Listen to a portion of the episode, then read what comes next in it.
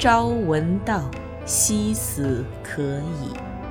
您现在收听到的是三岛由纪夫超长篇小说《丰饶之海之小四》，由文道书社出品，冰凌演播，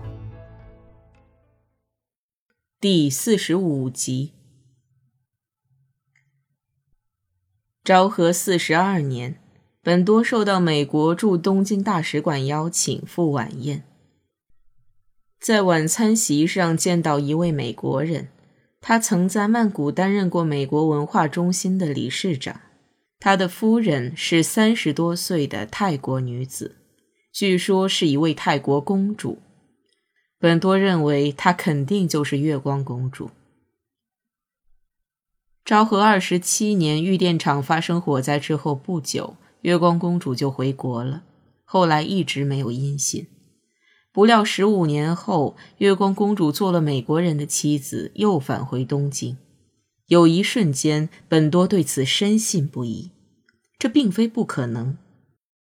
夫人在被介绍的时候，故作初次见面时的寒暄也并不奇怪，因为月光公主很可能对本多假装从来不认识。晚餐期间，本多总是瞧着夫人的脸，但夫人顽固的不说日语，那满口美式英语与美国人毫无二致。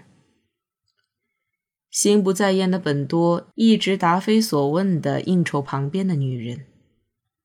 晚餐后到别的房间去喝饭后酒，本多走进身着蔷薇色太绸衣服的夫人，终于有了单独说话的机会。您认识月光公主吗？本多问。当然认识，她是我的孪生妹妹。可是她已经去世了。夫人用漂亮的英语回答。本多慌忙询问：什么时候？怎么死的呢？夫人是这样告诉本多的：月光公主从日本留学回来之后，父亲知道了她在日本的留学一无所获。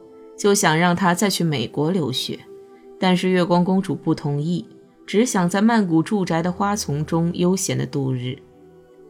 在她二十岁那年的春天，突然死去了。据她的侍女说，月光公主独自到院子里去，待在花红如烟的凤凰树下。院子里不会有别的人，但从那里传来公主的笑声。远远听到这笑声的侍女觉得公主独自发笑有些奇怪。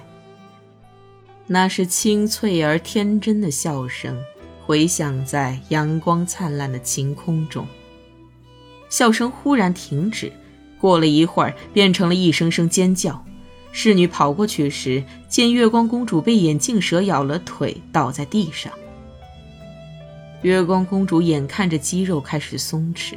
动作开始失调，一个劲儿地说看不清东西，特别困。紧接着就出现了周身麻痹和流口水，呼吸缓慢下来，脉搏也加剧了。一个小时后，医生赶到时，他早已在最后一次痉挛发作后气绝身亡了。本卷中。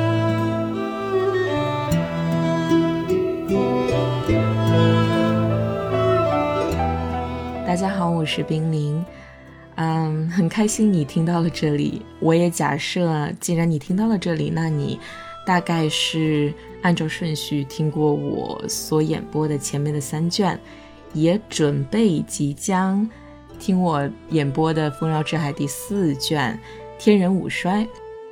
如果你是关注文道书社的朋友，你大概会知道，《丰饶之海》这个系列是有史以来篇幅最长的。